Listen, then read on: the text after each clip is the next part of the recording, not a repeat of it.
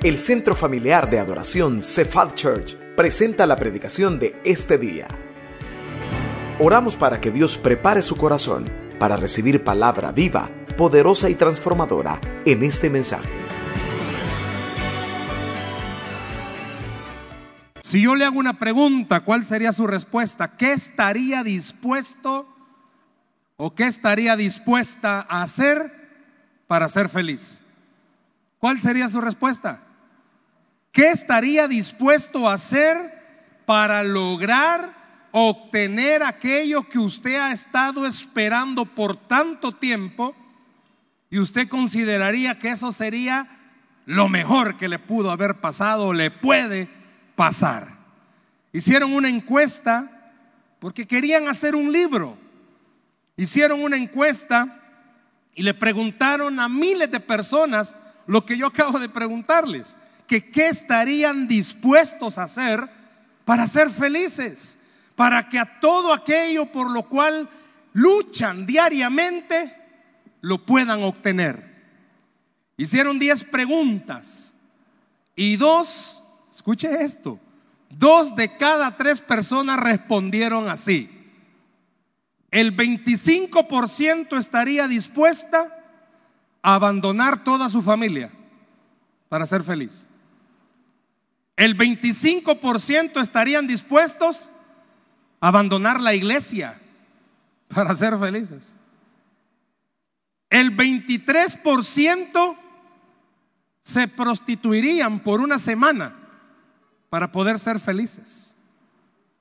El 16% renunciarían a su ciudadanía para poder ser felices.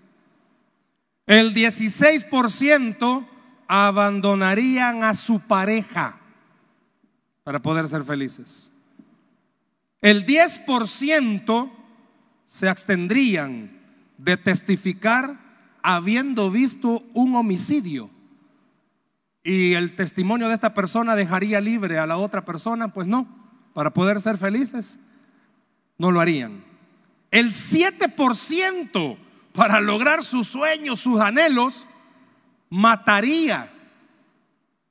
Cuidado, no va a ser que está la par suya. El 6% cambiaría su raza.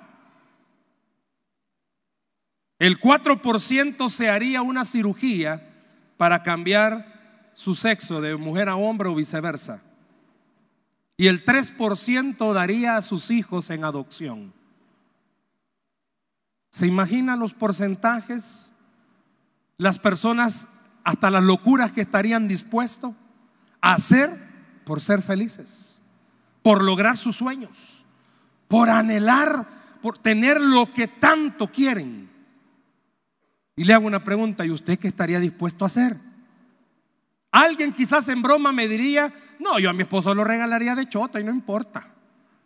Pero ¿qué estaría dispuesto usted a hacer?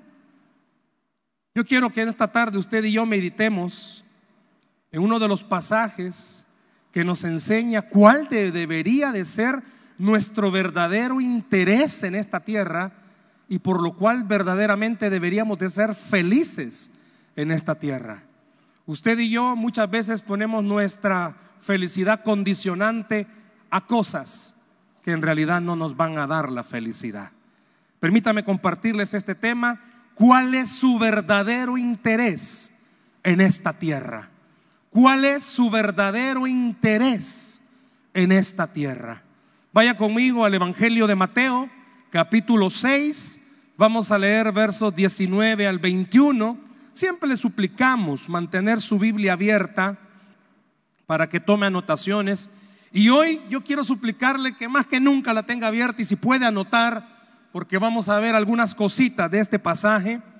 Mateo capítulo 6, versos 19 al 21 cuál es su verdadero interés en esta tierra. ¿Cuál es su verdadero interés en esta tierra? Mateo capítulo 6, versos 19 al 21. ¿Lo tenemos, iglesia? Amén. En la pantalla están siendo proyectados. Dice así la escritura.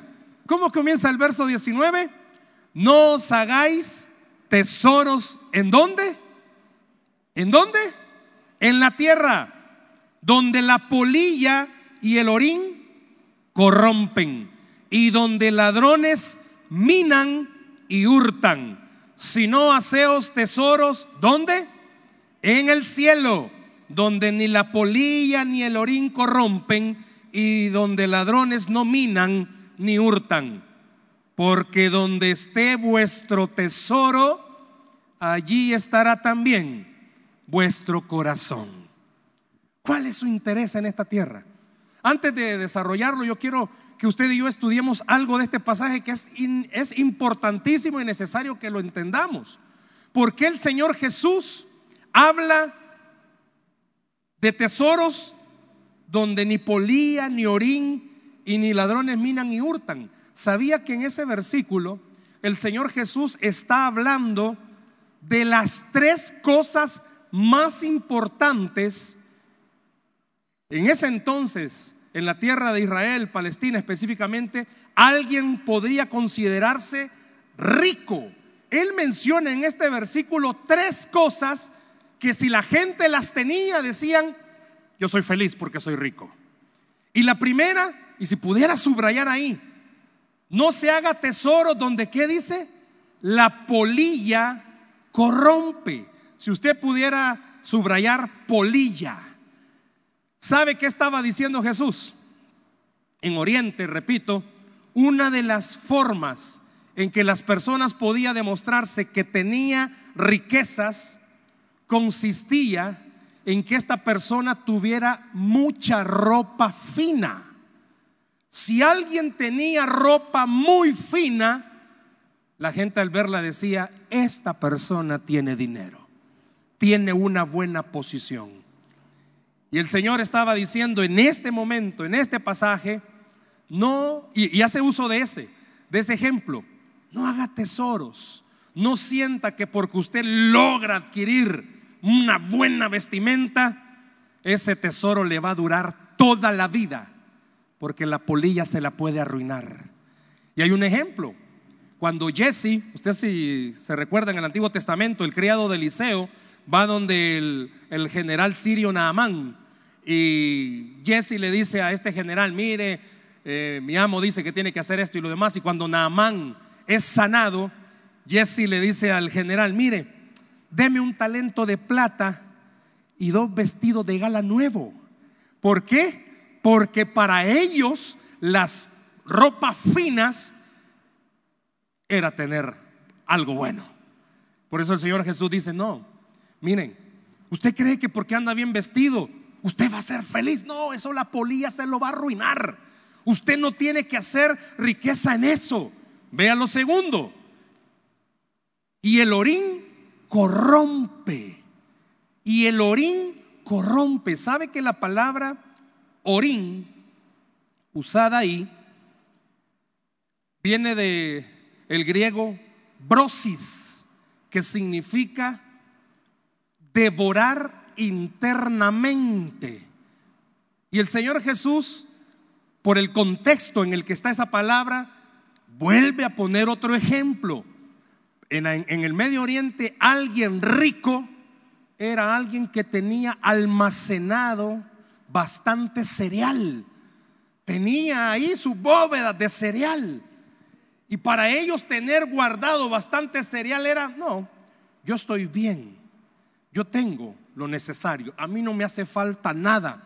Y la palabrita ahí, orín, da a entender en el contexto que el Señor Jesús dijo, miren, usted puede tener una bodega llena de cereales, pero va a llegar un momento en el que gusanos y ratas se metan a esas bodegotas y arruinen todo ese cereal. Y donde usted tenía su seguridad, el orín se lo va a acabar. Por eso Jesús usó ese detalle. Pero también hay otro ejemplo, y es el tercero, donde ladrones, ¿qué dice? ¿Cómo? Minan y hurtan. Y la palabra en el original para minar significa excavar. Porque el Señor Jesús les estaba diciendo, acuérdense, las casas de ustedes están hechas de adobe. Y aunque sean casas de ricos en aquel entonces, mejor construidas, son de material, con trabajo, pero fácil. Y eso es lo que está diciendo el Señor. Para un ladrón fácil va a abrir un hoyo, se va a meter y les va a quitar todas sus posesiones. Por eso en ese versículo 19 el Señor, para hablar de lo que está hablando, dice, miren, los que nos pueden estar oyendo y se puedan considerar que ya son verdaderamente felices porque tienen la mejor ropa, quiero decirles algo. Eso, la polilla se los puede arruinar. Los que consideren que tienen mucho cereal almacenado, va a haber en algún momento alguna rata que se va a meter y les va a arruinar eso y se les va a acabar su estabilidad. O si cree que porque tiene grandes posesiones, usted puede ser totalmente feliz. Mire, tengan cuidado que puede ser que algún ladrón venga y comience a acabar y se va a llevar todo lo que usted tiene. ¿Sabe qué estaba diciendo Jesús? Y estaba advirtiendo la fragilidad de poner nuestro interés en estas cosas. ¿Por qué menciono esto? Porque aquí voy a la pregunta. ¿Qué estaría dispuesto usted a hacer para ser feliz? ¿Sabía que las personas que contestaron esta encuesta, para ellos ser felices, tener todas las posesiones que toda persona sueña? Le aseguro que muchos de los que estamos acá soñamos con muchas de esas cosas, pero vámonos un poquito más allá. Para alguien ser feliz pudiera ser tener un buen matrimonio, tener buenos hijos, tener una estabilidad económica, no ostentosa, pero sí una buena estabilidad económica. Y no está mal, porque el Señor Jesús no estaba eh, reprendiendo eso, sino lo que estaba diciendo es, si su felicidad depende de su economía, si su felicidad depende de su posición, o su felicidad depende de que usted considere que tiene materialmente todo lo necesario, usted está mal, porque eso es pasajero, porque eso se va a acabar. Porque imagínese, bueno, eh, en el 2000, en el 2000, sí, fue en el 2000, Dios me permitió hacer un viaje a unas iglesias a Nicaragua. Y antes de, ir a esas iglesias, pues, eh, las personas que nos recibieron o me recibieron, eh, contándome, ¿verdad? que justo en ese mes que yo llegué, el gobierno había hecho un cambio de moneda de la noche a la mañana. Y dijeron, a partir de tal día, los únicos billetes que se van a aceptar van a ser los que tengan esa cara. Todos los demás no valen ni un centavo. Y eso provocó un caos, porque había mucha gente que tenía guardadas en sus casas mucho dinero que se convirtió de la noche a la mañana en simple papel. ¿Sabe que usted y yo muchas veces nuestra felicidad para no sé quién depende que usted esté bien con su pareja? Y si usted está bien con su pareja, usted es la persona más feliz y completa. Si usted está bien en su economía, usted es la persona más feliz y completa. Y el Señor estaba aclarando y diciendo, mire, no está mal que tenga una familia buena, no está mal que tenga posesiones. Lo que está mal es que eso le provoque a usted la felicidad, que eso le provoque a usted la estabilidad. Y por eso Él usaba estos tres ejemplos para llevar al que estaba escuchándolo y a usted y a mí aclararnos algo. No hagan tesoros en la tierra todo lo que nosotros en esta tierra tenemos es pasajero. Pudiera decirle al que está a la par suya, todo lo que en esta tierra obtengamos es pasajero. Es pasajero. Pero hay algo que el Señor aclaró. ¿Por qué no comienza a hacer tesoros? ¿En dónde? En el cielo. ¿Y a qué se estaba refiriendo? Hagamos una cosa. Pregúntese, ¿a qué se refería el Señor cuando decía tesoro? La mamá de Kiko a él le decía tesorito, pero ¿qué se estaba refiriendo cuando decía tesoro? Yo no sé cuántos esposos le dicen a su esposa, son mi tesoro. Una vez le pregunté a un hermano, ¿y por qué le dice usted tesoro a su esposa? Porque quisiera tenerla enterrada y que alguien la encontrara. Pero, ¿a qué se refiere cuando dice tesoro? ¿Sabe que la palabra tesoro, si puedes ponerme por favor el verso 20, esa palabra tesoro, en realidad lo que estaba diciendo es que lo más importante para usted está en el cielo, no en la tierra. ¿Escuchó? Que lo más importante para usted está en el cielo, no en la tierra.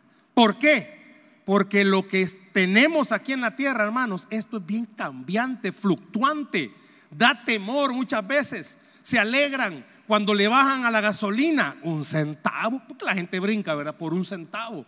Pero a la siguiente semana 15 centavos le suben y su felicidad está a expensa de eso cuando usted y yo en el cielo tenemos un tesoro. Y el tesoro es que tenemos a un Dios que tiene cuidado de sus hijos al 100%.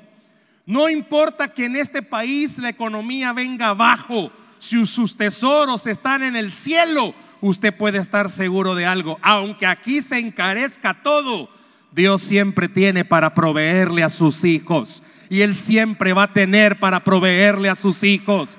Déselo al Señor, por favor. Le puedo hacer una pregunta. ¿Dónde está su corazón? ¿Dónde está su corazón? ¿Dónde está? Y repito, no es malo que usted anhele. Todos creo que soñamos con tener una bonita familia donde podamos llegar y haya paz, haya armonía, haya tranquilidad. Pero si su tesoro, su corazón está esperanzado a que la paz se la dé el cambio de su pareja o el cambio de sus hijos, ahí está equivocado. Si el único que puede producir paz en su casa es el Señor. Y le pregunto, ¿dónde está su corazón? ¿Dónde está?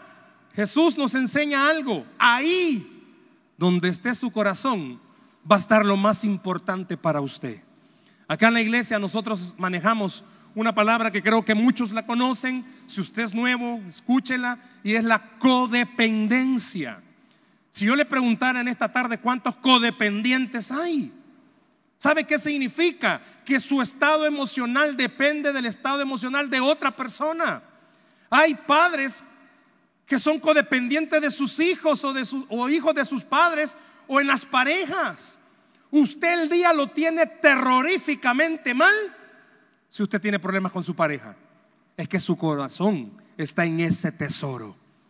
Pero si su corazón estuviera en los tesoros del cielo, usted entendiera algo. Aunque tenga los conflictos más difíciles, usted tiene a un Dios que puede con esos conflictos.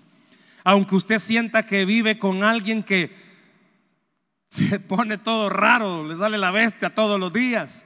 Pero si su tesoro, su corazón está en el cielo, eso le va a permitir a usted tener seguridad de una cosa.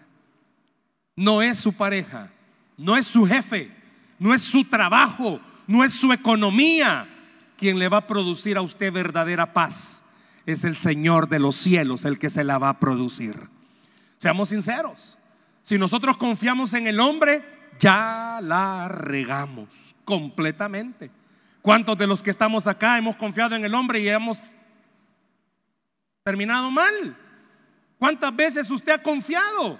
Pero qué cambio es cuando nosotros podemos confiar en el Dios de los cielos. ¿Por qué? Porque Él sí nunca nos va a fallar y nunca nos va a defraudar.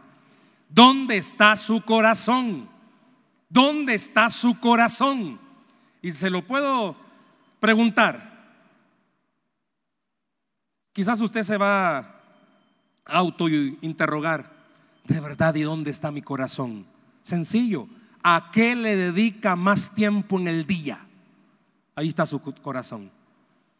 ¿Cuántos quizás acá de sol a sol trabajan y trabajan y trabajan para que su, en su casa no haga falta nada. Y está bien que no haga falta nada, pero muchas veces no hace falta cosas materiales, pero lo más importante hace falta y sabe qué es usted mismo. Muchas veces nosotros nos dedicamos a tratar de que en nuestro hogar no falte nada material. Ahí está su corazón. ¿Y sabe algo? ¿De qué le sirve al hombre, dice la Biblia, tener gran casa si solo empleitados van a vivir? Mejor una casa chiquita y que tengamos paz. Yo ponía este ejemplo esta semana les decía, miren, más de alguno de ustedes tiene amigos que tienen casas bien grandes, que para ir a la sala se tardan cinco minutos, ya vengo a ir a la sala, cinco minutos, porque es largo el corredor. Pero hay otros que tienen casas y aquí está el amigo y le dice, mira, voy a ir a la sala, solo se da vuelta, ya está en la sala. Espérate, voy a ir al comedor, solo se da vuelta, ya está en el comedor, casa chiquita. Y muchas veces está bien, trabaje. Quiere tener una casa mejor, está bien, trabaje, pero que esa no sea su prioridad. Porque no va a ser el dinero el que le va a dar una mejor casa. Es el Dios de los cielos el que le va a dar una mejor casa. Está bien, trabaje. Quiere un carrito, está bien. Trabaje y esfuércese, pero tenga en mente algo. Si Dios no quiere, usted no va a tener carro nuevo. Por eso es importante, ¿dónde está su corazón? ¿Dónde está? ¿Cuántos de los que estamos acá, nuestro corazón está en los problemas? Eso ocupa el 100% de nuestro tiempo. Se despierta, se acuesta, piensa todo el día, está comiendo y pensando en su problema. ¿Sabe por qué? Porque ahí está su corazón. Pero ¿por qué no cambia? Y comienza a hacer tesoros en el cielo, donde nada de estas cosas van a arruinarlo. ¿A qué se refiere? Cuando usted tenga verdadero tiempo devocional con el Señor cuando tenga una verdadera lectura de la palabra, cuando tenga un verdadero tiempo de oración y cuando de verdad con corazón venga a la iglesia y vaya a un grupo, usted va a comenzar a entender, usted no está moviendo ni un dedo, pero todas las demás cosas están cambiando. ¿Sabe por qué? Porque usted está haciendo tesoros en el cielo. Y esos tesoros son los que cambian la situación de los cristianos. ¿Cuánto cristiano frustrado no conoce? Y cuando ora, se oye que es una oración frustrada. Señor, yo tanto que hago por ti y que las cosas no cambian. No, hermano, ¿dónde está su corazón? Espero darme a entender. Pero cambien o no cambien nuestras situaciones, Dios siempre merece lo mejor de nosotros. ¿Me escuchó? Cambien o no cambien las situaciones, Dios siempre merece lo mejor de nosotros. ¿A qué se refiere, hermano? Cuando usted y yo fuimos salvados por Cristo, y eso es lo que el Señor estaba haciendo. ¿Sabe usted que este pasaje que hemos leído es parte del Sermón del Monte que abarca tres capítulos de Mateo 5, 6 y 7? Es un gran sermón el que echó el Señor ese día. Y el capítulo 6, específicamente lo que estamos predicando esta tarde, es parte de ese sermón, es decir, una sola enseñanza. ¿Y cuál era toda la enseñanza del sermón del monte? Que si nosotros ponemos por práctica, por obra, lo que Él está diciendo, Él nos está garantizando algo, nos va a ir bien en la vida. Yo no sé cuántos, pero cuando comience a cambiar el lugar de la de la posición de su corazón y ya no ubicarlo en las cosas de este mundo, sino en las cosas del cielo, usted se va a dar cuenta que con lo que antes, y escuche bien lo que le voy a decir, con lo que antes no le alcanzaba, Dios puede hacer, puede hacer que hasta le sobre. ¿Escuchó? Con lo que antes no le alcanzaba, Dios puede hacer que hasta le sobre. ¿Por qué? Porque sus prioridades le van a mostrar algo. ¿Por qué el Señor dijo, comprarán sin dinero? ¿Por qué el Señor dijo, comprarán sin dinero? Usted y yo hacemos cuenta, hermanos, de lo que ganamos y de lo que debemos. Y seamos sinceros, no sé cuántos de los que están acá me van a secundar. No, no hay lógica. Usted ganó tanto y debía tanto, más de lo que ganó, pero hasta le sobró y pagó todo no, es que me he equivocado. No, es que sus tesoros están en el cielo. Y el Señor sabe de lo que usted tiene necesidad. Y Él es fiel con sus hijos. Esta tarde el Señor está exhortando su corazón y diciéndole, deja de, en buen salvadoreño se lo voy a interpretar, deja de clavarte tanto en las cosas de este mundo y comience a centrarse en las cosas del cielo. ¿Sabe por qué? Porque allá es donde tenemos la bendición segura, allá es donde tenemos la sanidad de nuestra vida, allá es donde tenemos la provisión diaria. No es aquí en la tierra, no es aquí en los bancos, no es en su trabajo, es en el cielo. Por eso el Señor dice, poned la mirada en las cosas de abajo. Así dice. Así dice. Poner la mirada en las cosas de arriba, no en las de la tierra. Le vuelvo a hacer la pregunta. ¿Qué estaría dispuesto usted a hacer para ser feliz? ¿Cuántos están orando por cambios en su familia? ¿Qué estaría dispuesto usted a hacer? ¿Cuántos estarían dispuestos? Estas estadísticas asustan al ver lo que la gente estaría dispuesto a hacer. Pero le aseguro algo. Usted solo se asustaría al descubrir que su corazón le diría que usted estaría dispuesto a hacer. ¿Cuántas esposas ya no soporta a su esposo? No decir amén si está a la par. ¿Cuántas? ¿Qué estaría dispuesto usted a hacer, hermana? ¿O qué no ha intentado hacer? Le puedo decir algo. ¿Y por qué no hace lo que es lo mejor? Busque al Señor. Dedíquese a buscar al Dios de los cielos. Ore de verdad, pero no ore un segundo. No ore de un minuto. Si de verdad para usted es una necesidad, ponga su corazón en eso, en los tesoros en el cielo. ¿Cuántos de los que estamos acá en la economía que tenemos es una economía mala? Ya estamos terminando julio, hermanos, y debemos desde mayo. ¿Cuántos? Hoy, un amigo, miembro de una de nuestras células, pues él tomó una decisión, dijo, ya aquí en este país no me va a salir nada. Me voy para el norte. Y hoy se fue para el norte. Espero que regrese, porque deja una esposa con tres hipotes. Hemos oramos el viernes para, pues sí, él tomó la decisión de irse unos meses a hacer dinero allá. Yo sé que usted lo ha escuchado muchas veces, que el Dios de allá es el mismo que está aquí. Pero ¿sabe qué es lo que pasa? Que quizás el corazón nuestro está aquí y tendría que estar allá. Cuando su corazón no esté aquí, sino que esté allá, usted va a entender algo. Muy fuerte puede ser la crisis, pero Dios es fiel. No lo escuché convencido. Dios es fiel. ¿Con cuánto Dios ha sido fiel? Dios es fiel. Y seamos honestos. Y nosotros no hemos sido tan fieles, hermanos. Hemos sido por ahí de fieles. Imagínese si usted y yo fuéramos un poquito más de fieles. El Señor fuera fiel siempre. ¿Dónde está su corazón, hermano? Le pregunto algo, ¿qué le está robando la paz? Ahí está su corazón. ¿Qué le está robando la tranquilidad? Ahí está su corazón. ¿Qué no le deja dormir? Ahí está su corazón. ¿Qué le está quitando a usted el sueño? Ahí está su corazón.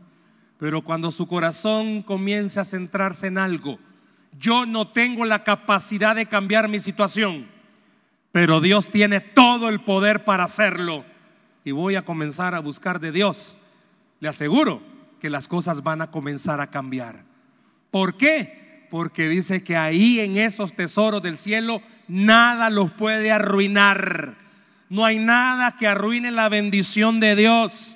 Si Dios va a bendecirlo a usted, escuche iglesia, nada ni nadie puede quitarle esa bendición, porque viene de parte del Señor.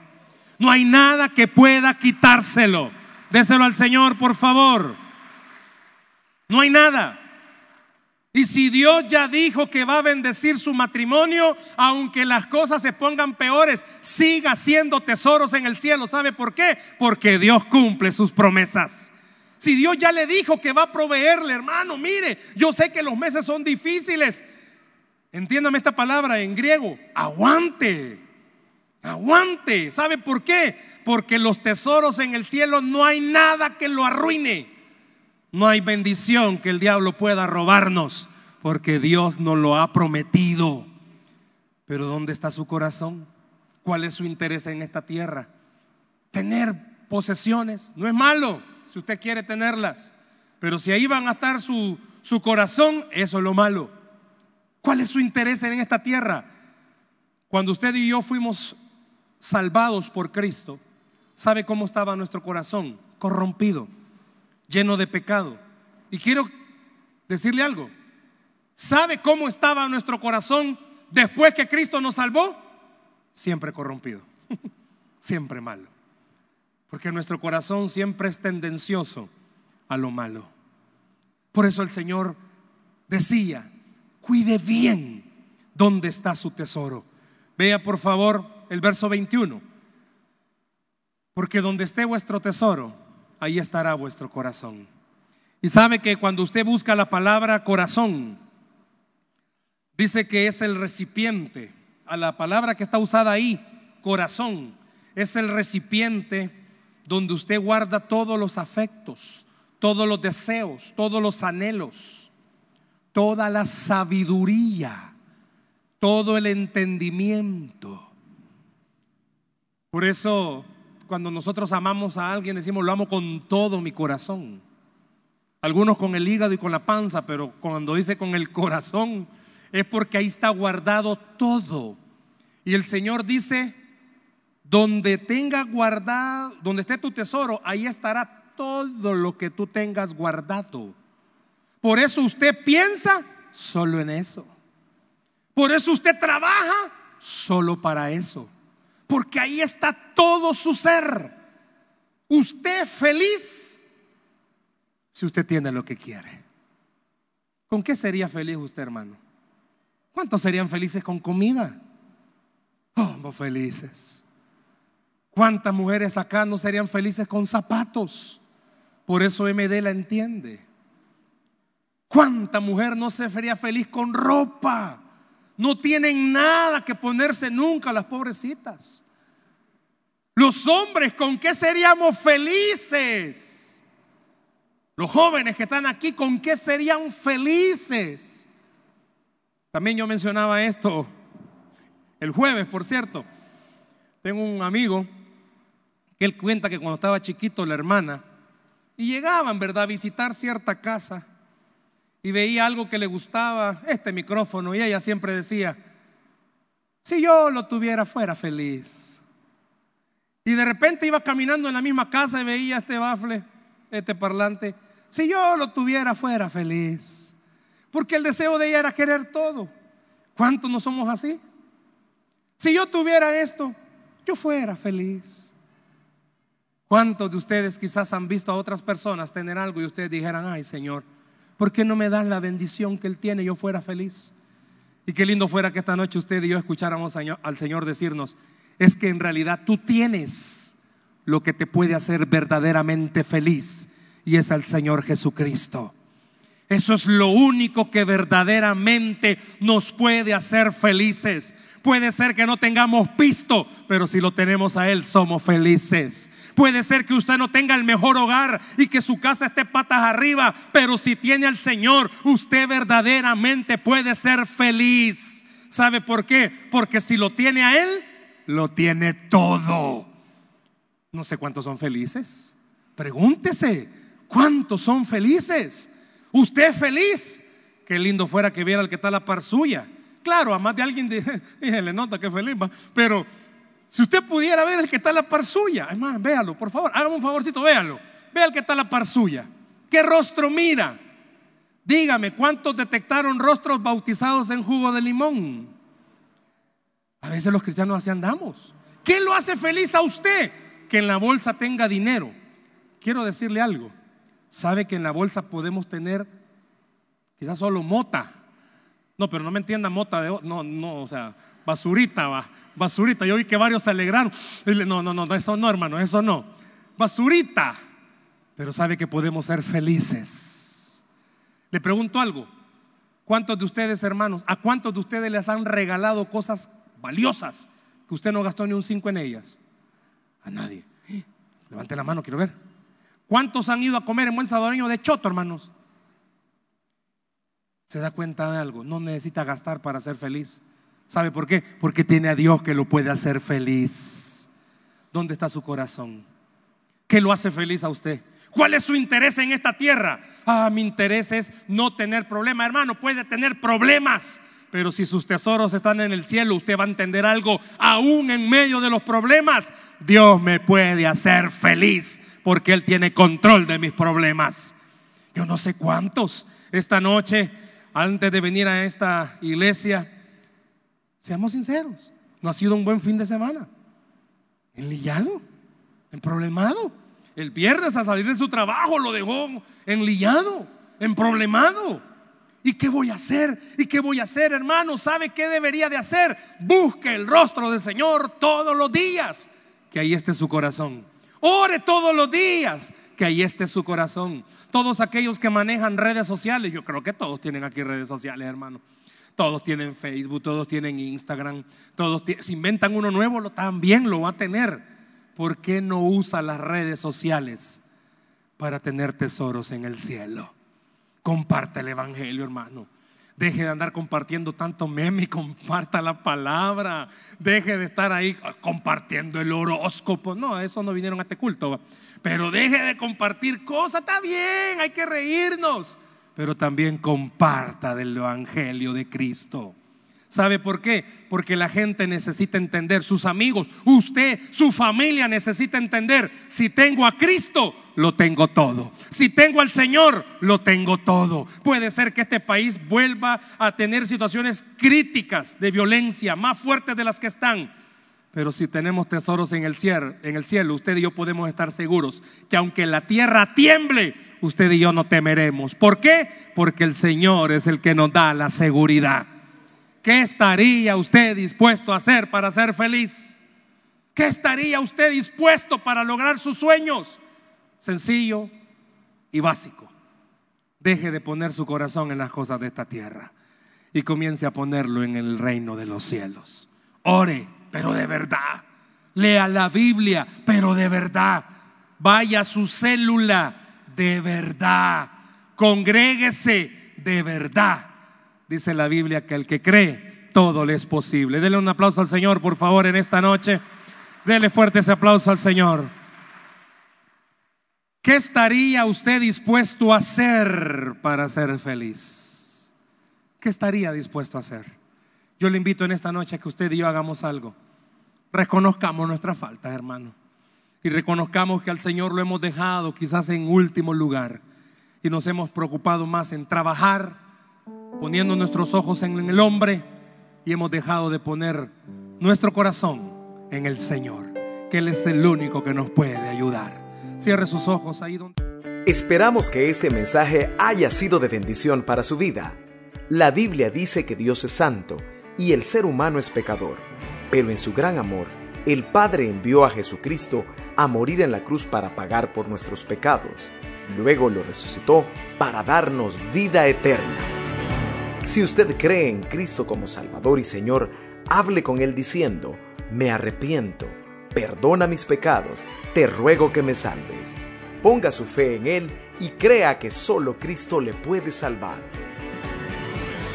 Bienvenido a la familia de Dios. Le invitamos a congregarse en Cephal Church los domingos a las 7 a.m., 9 a.m., 11 a.m. y 5 p.m. Visite nuestro sitio web cefadchurch.org o búsquenos en las redes sociales como Cefad Church. Dios le bendiga.